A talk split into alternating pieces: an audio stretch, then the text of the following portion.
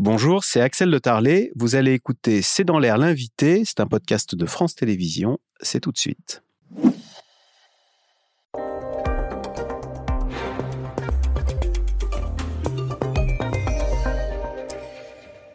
Pierre Moscovici, bonsoir. Vous êtes euh, premier président de la Cour des comptes. C'est vous qui surveillez les comptes de, la France.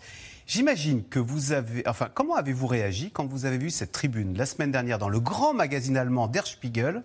Qui dit, il faut le lire pour le croire, la France, c'est l'Allemagne en mieux. D'habitude, ce sont les Français qui prennent pour modèle les Allemands. Et eh bien là, voilà que ce grand magazine allemand dit, ben non, le modèle à suivre, c'est la France. Ça fait toujours plaisir. C'est un coup de chapeau. Et étant patriote, je suis toujours content que mon pays soit distingué. Cela dit, je n'aurais pas dit les choses exactement comme ça. Je dirais, pour ma part, euh, qu'aujourd'hui, la France va mieux que l'Allemagne qui est dans une crise de son modèle productif, qui est la récession, ce qui n'est pas le cas de la France, mais que pour autant, nous sommes différents de l'Allemagne. Nous ne sommes pas l'Allemagne du tout, donc pas l'Allemagne en mieux. Euh, si j'étais allemand, je, je, répondrais que pour le coup, ils ont une industrie deux fois plus forte que la nôtre, qu'ils ont des comptes publics en bien meilleur état et qu'ils ont un excédent commercial qui est deux fois supérieur à notre déficit qui est lui-même considérable. Et donc, malgré tout, voilà, les choses sont en train de se rééquilibrer. La France va plutôt mieux conjoncturellement que l'Allemagne. Elle est résiliente. C'est un grand pays. Est-ce que ça veut dire qu'elle doute d'elle-même et que ça nous annonce d'ailleurs des réformes euh, en profondeur comme l'avait fait Gerhard Schröder il y a une vingtaine d'années? Très probablement, si la coalition est capable de les faire. Je note que l'Allemagne présente, ou enfin, le gouvernement présente un, budget qui revient très très fort sur la discipline budgétaire, avec des coupes budgétaires absolument massives, donc ils retrouvent cette culture de la stabilité.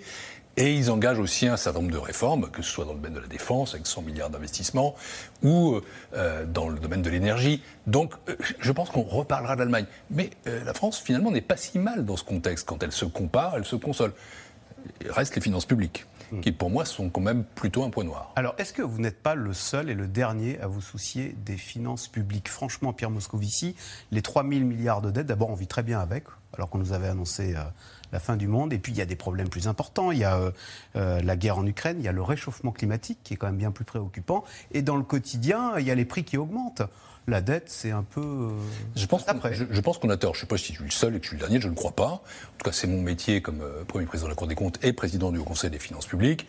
Mais il y a quand même des gens qui s'y intéressent. Prenez par exemple les agences de notation, on en a beaucoup parlé avant l'été, les marchés qui nous regardent.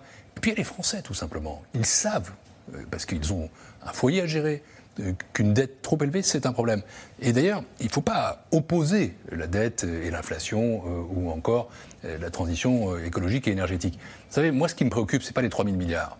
Euh, enfin, plutôt, si ça me préoccupe, bien sûr, mais la dette publique française, elle est soutenable. Autrement dit, elle n'est pas chère parce que nous sommes justement un grand pays, parce que les rentrées fiscales sont bonnes, euh, parce que nous sommes arrimés à l'Allemagne, qui est une économie très forte, parce que nous sommes des membres de la zone euro. Donc, oui, on n'est pas sur le point de faire euh, faillite ou de faire défaut, et je ne suis pas du tout une Cassandre de la dette. En revanche, je constate que chaque année, chaque année, je dis bien, on rembourse aujourd'hui près de 50 milliards d'euros pour rembourser notre dette. C'est ce qu'on appelle le service de la dette.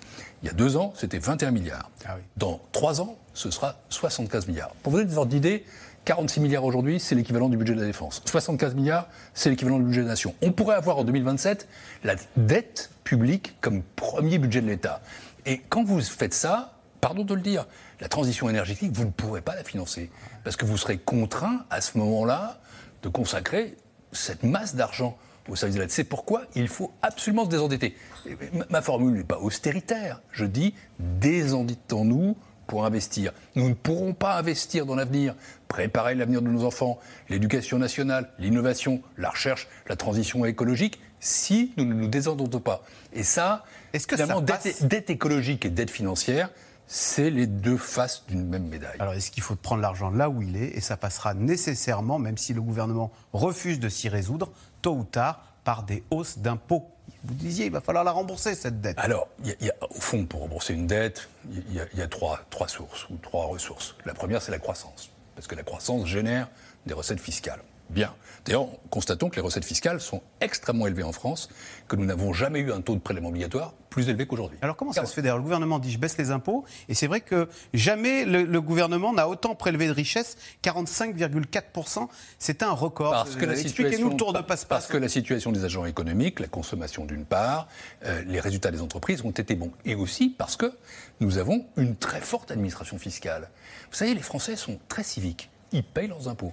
Et l'administration fiscale, qui s'est beaucoup modernisée, euh, la Direction générale des finances publiques, euh, tout, ce qui a été aussi prélèvement à la source, les impôts rentrent bien. Et donc, on a pu à la fois baisser les impôts de 50 milliards et avoir des rentrées fiscales très élevées. Ça devrait être un peu moins bon en 2023-2024 que ça n'a été, mais on a eu... Pour les rentrées fiscales Oui, des effets d'aubaine absolument formidables. Néanmoins, n'attendons pas des miracles de la croissance. Nous sommes plutôt dans des années de croissance un peu plates, d'autant que nous sommes très endettés. Et puis j'ajoute une chose sur cette dette, c'est qu'elle coûte plus cher que par le passé. On n'a pas des taux d'intérêt négatifs, aujourd'hui on a des taux d'intérêt fortement positifs. Donc euh, la croissance, oui, c'est bien, mais n'attendons pas de miracle. Deuxième source, c'est euh, les rentrées fiscales. Est-ce qu'il faut augmenter les impôts? Ma réponse est non. Quand j'étais euh, ministre des Finances, il y a dix ans maintenant, exactement, quelques jours près, j'avais dit ras-le-bol fiscal. Quand on a 45,4% de prélèvements obligatoires, on ne peut pas augmenter les impôts. On peut Vous avez dit le consentement à l'impôt est fragile. Vous voyez des signaux faibles qui montrent que les Français sont à deux doigts de se dire maintenant il y en a marre euh, la révolte fiscale. Euh, non, mais vous savez, je, suis aussi président d'un organisme qui s'appelle le Conseil des problèmes obligatoires. Nous avons mis en place un baromètre des impôts que j'invite à, consulter, qui est très intéressant sur le consentement. Non, les, Français sont plutôt civiques de ce point de vue-là. Mais ils ne veulent pas payer plus. Alors, précisons les choses. Ça ne veut pas dire qu'on ne peut pas augmenter certains impôts, notamment pour la transition énergétique. Mais si vous augmentez un impôt, vous devez euh, baisser des dépenses publiques à due concurrence. Ou alors, euh, il faut agir de manière à garder une certaine stabilité de l'impôt. Et donc, la troisième ressource, ce n'est pas l'impôt qu'il faut augmenter, c'est la dépense publique qu'il faut maîtriser. Je vous donner... on n'y arrive pas. Bah, écoutez, je vais vous donner un chiffre c'est pas possible de répondre comme ça. Pardon, c'est pas vous que je mets en cause, mais nous avons 58% de dépenses publiques dans le PIB, près de 60%. Euh, c'est énorme, c'est presque un record du monde. Par rapport au reste de l'Europe, nous sommes 8 points au-dessus. Alors, vous me direz, c'est une préférence collective pour un certain modèle de protection sociale. L'État est là, il est l'assureur en dernier sort. On est très attaché aux collectivités locales. Nous avons un très fort système de prélèvements sociaux. Très bien, tout ça n'est pas faux. Mais est-ce que les Français ont le sentiment que le service public est en forme? Est-ce que quand ils voient leur école, ils se disent c'est formidable Je regarde les classements dits PISA internationaux, nous ne cessons de reculer. Est-ce que la politique... solution, c'est de dire ça marche pas, donc on va couper dans le. Non, pas du tout. On va couper dans les budgets? Ah non, c'est de dire qu'il est temps de faire ce qu'on appelle en Europe, partout ailleurs que chez nous, des revues de dépenses publiques. C'est d'aller regarder comment fonctionnent les politiques publiques. De se dire est-ce que la dépense publique est de qualité?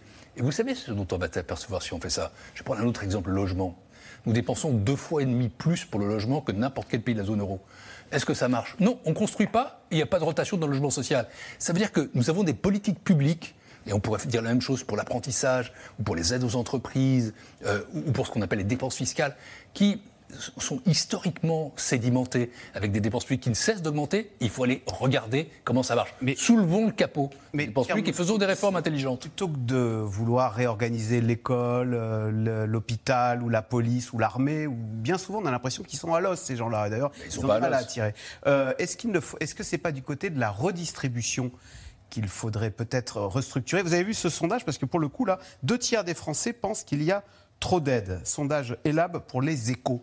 Est-ce que ce n'est pas là qu'il y a un levier plutôt que dans les ministères régaliens? Il ne doit pas y avoir de totem ou de tabou. Je crois qu'il faut les regarder un peu partout.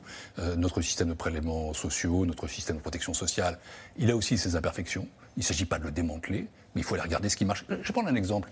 L'hôpital. Dans l'hôpital, il y a des investissements massifs à faire, on le sait. Mais est-ce que pour autant, on n'a pas moyen de trouver des rationalisations sur le coût de l'administration euh, dans ces affaires-là, sur le, numérique, euh, sur l'articulation entre l'hôpital et la médecine de ville? Il y a des tas de choses à faire. Et, quand vous parlez de l'éducation, de... non, rien n'est à l'os en France. Euh, quand même, si vous avez 58% de dépenses publiques, pardon d'utiliser une métaphore un peu vulgaire, mais c'est quand même des très gros os, quoi. Euh, est-ce que les Français ont le sentiment qu'on leur demande de payer toujours plus d'impôts et de faire toujours plus d'efforts et que les plus riches s'exonèrent de l'effort? Vous avez vu ce sondage? 77% des Français sont favorables à une réintroduction de l'ISF. J'ai fait de la politique dans ma vie, euh, j'en fais plus. Donc le président de la Cour des comptes n'a aucun commentaire à faire là-dessus. Simplement, je ferai deux remarques. La première, c'est qu'on sait que ça n'arrivera pas. C'est-à-dire que c'est un marqueur fiscal euh, de la part du président de la République depuis qu'il a été élu en 2017. La deuxième chose, c'est que ça veut dire aussi quelque chose de l'opinion des Français. Et, j'en tire quand même une, conclusion, c'est qu'au moins sur un sujet, la transition écologique, euh, l'investissement qu'il faut faire face au réchauffement climatique, euh, quand le rapport Pisani-Ferry-Mafouz parlait d'une fiscalité verte, c'était pas un ISF vert, c'était un prélèvement exceptionnel et temporaire. Je me demande si sur ces sujets-là, au moins, il ne faudrait pas rouvrir le débat. Je l'ai dit déjà, je le redis aujourd'hui, pas d'ISF général, on n'y arrivera pas, mais quand même, euh, penser que les, riches ont une contribution au bien-être général, ça c'est possible. Merci beaucoup Pierre Moscovici. Merci à vous. Premier président de la Cour des comptes. Vous restez avec nous tout de suite. C'est dans l'air qui revient sur le séisme et le drame au Maroc avec le bilan qui s'alourdit ce soir. C'est dans l'air qui est intitulé Séisme, l'aide s'organisme sans la France. Merci d'avoir écouté C'est dans l'air. Comme vous le savez, vous pouvez désormais écouter l'intégrale, mais aussi l'invité ou vos questions à nos experts. Tous ces podcasts sont disponibles gratuitement sur toutes les plateformes de streaming audio. Et pour le replay vidéo, c'est sur France.tv, bien évidemment. À bientôt.